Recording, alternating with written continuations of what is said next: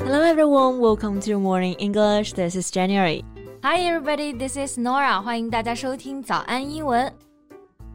AJ，你知道吗？我最近看到一个特别离谱的新闻。Ridiculous news? What is it? 前几天不是正好就是植树节了吗？但是俄罗斯有一棵树啊，是俄罗斯著名作家屠格涅夫所种，他拥有一百九十八年的树龄，却突然被人制裁了啊！树木被人制裁，他到底犯了啥错？是被砍了吗？No, no, no. It lost the participation of European Tree of the Year due to Russia's invasion of Ukraine. Lost participation 就是说俄罗斯的这棵树失去了参赛资格。对。嗯，But what is the European Tree of the Year？ 是欧洲年度树木评选，这是个比赛是吗？对，这个比赛我也是第一次听到啊。它的目的呢，说是要强调古树在自然和文化遗产中的重要性。但是因为目前这个俄乌的冲突嘛，现在俄罗斯的这棵古树啊，就直接排除了参赛资格。所以潜台词就好像是在说 ，The tree is not historically and culturally important anymore。那这棵古树呢，不再在历史和文化上都具有重要意义了。Yeah, but the thing is, the tree has done nothing wrong. Right，你知道吗？其实不只是古树哈，我之前看到说俄罗斯的猫咪都被制裁了。是的，还有柴可夫斯基作曲的经典芭蕾舞剧等等。Exactly, it feels like they're trying to sanction everything that has a connection with Russia。就好像这个制裁的走向好像 越来越离谱了。好像只要是跟俄罗斯有关的，都有可能被制裁。耶那我们今天在节目里面啊，就来聊一聊这一系列的制裁，详细的来看看整个事件的发展，以及其中会涉及到的英文的表达。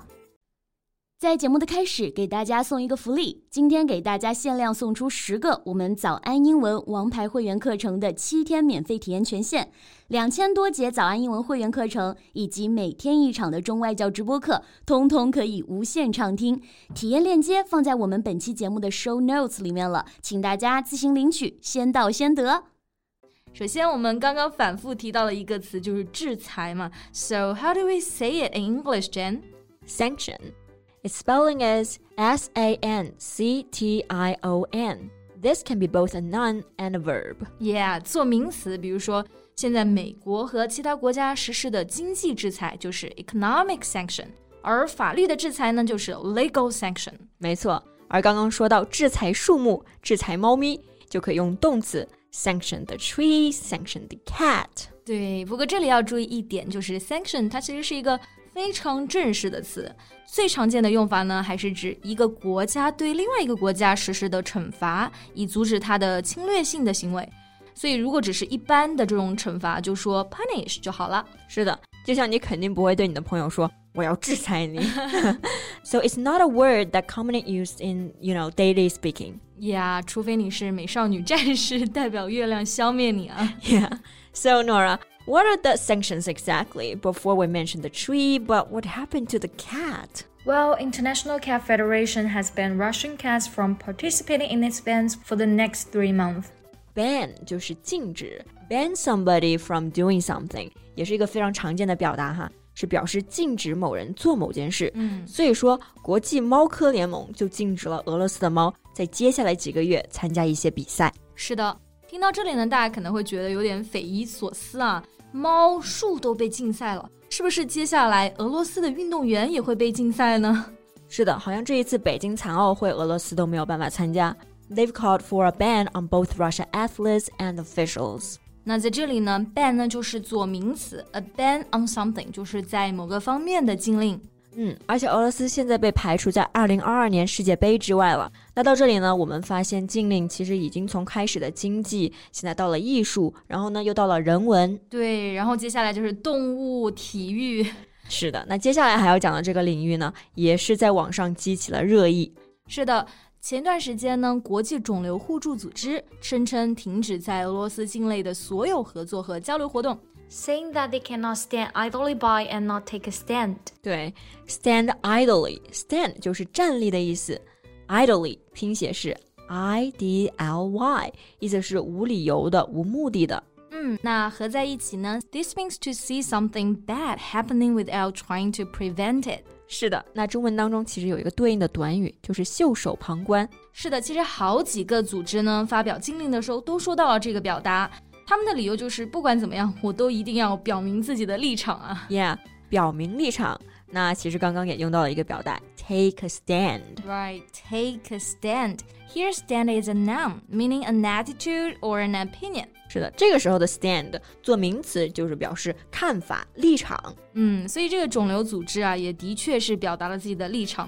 但是同时呢，这件事情也意味着在俄罗斯所有的肿瘤病人没有办法通过这个平台获得任何救助。Yeah, I feel very disappointed and sad when I hear their statement.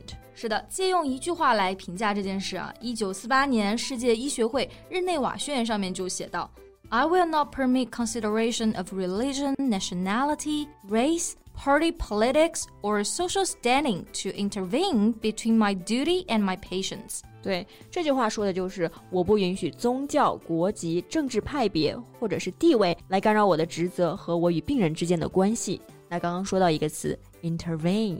就是表示介入、干涉的意思，拼写是 i n t e r v e n e。是的，它的重音呢在第二个音节，so intervene。 比如说干涉某个事件，就可以说 intervene in the case。对，也就像中国自古就说救死扶伤天经地义。嗯，我感觉前面的日内瓦宣言和我们这句俗语想表达的含义其实是一样的。是的，而且我觉得这种类型的制裁好像也不会对这次冲突的解决起什么作用。It cannot bring peace in Ukraine. Rather, they only serve to add fuel to the flames. Yeah，这些措施并不能给乌克兰带来和平，而且甚至会火上浇油。诶，那说到火上浇油，这里大家可不要翻译为 add oil to the flames。Oil 和 fuel 是有一定区别的。是的，oil 这个其实更多的可以指炒菜的油，还有就是汽车引擎润滑的机油啊。 而 fuel 就是统称的一个燃料，比如说煤啊、石油啊，还有天然气，这些都是燃料。Yeah，因为其实不仅仅是火上浇油，其他的燃料也会让情形更坏。所以呢，英文对应的表达就是 add fuel to the flames。是的，当然在这里我们还有一个经常弄混淆的，就是 gas。gas，这就是真正的汽油了。嗯、那么加油站的英文呢，就是 gas station，嗯，而不是 oil station。对，而且现在油价飞涨。对，也是因为这个俄罗斯的事件嘛。对，嗯，那回到我们原来的话题啊，就我们看到了各方面的制裁，我真的想问一句啊，So what's next？Well，这里。也真的忍不住提醒一句，这个化学实验室挂的元素周期表是俄罗斯科学家门捷列夫于一八六九年首创的，所以我在想，是不是接下来化学课也要被禁掉了？That's right. OK，那么今天的节目呢就到这里啦，大家怎么来看这一系列的事情呢？欢迎在评论区给我们留言分享。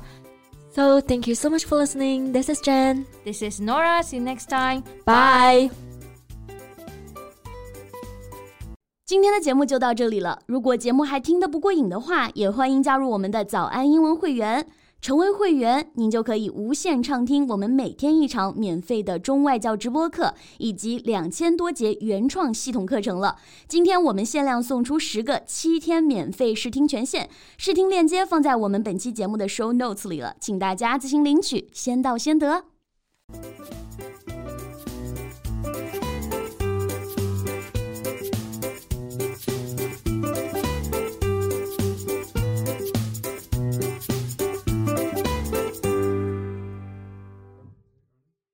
This podcast is from Morning English。学口语就来早安英文。